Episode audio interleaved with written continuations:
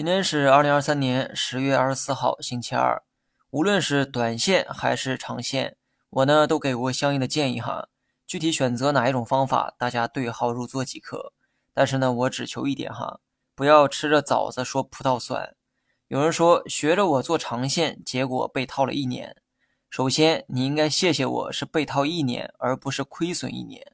你要明白，套牢和亏损啊是两个概念。套牢是浮亏，后期是可能涨回来的，而你割肉卖掉的那部分属于真正的亏损，永远回不来，你只能拆东墙补西墙去弥补。玩长线，机会要放在明年和后年，今年主要以建仓为主。我知道有人会说这期间的时间成本太高了，相信我哈，投资这场游戏最不值钱的就是时间，有多少人是为了赚时间，结果亏了钱？那些天天做短线的人，不都是为了短时间内赚到钱吗？可结果呢？市场跌了整整两年，请问有几个短线客近两年的收益是正数？我承认极个别的人啊，短线盘感非常好，但是从概率上来讲，我相信这种人不是你。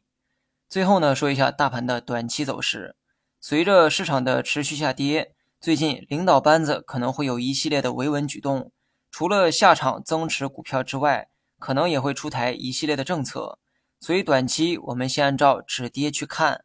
注意，我说的是止跌，不是反弹。